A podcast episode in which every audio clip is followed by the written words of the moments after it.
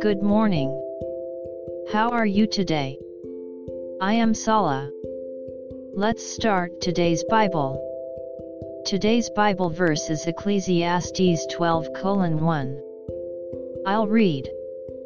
Remember now your Creator in the days of your youth before the difficult days come and the years draw near when you say, I have no pleasure in them. colon Amen.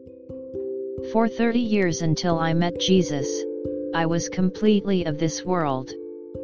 I had never read the Bible, never been to church, never met a good person, and just lived in a world of self-loathing.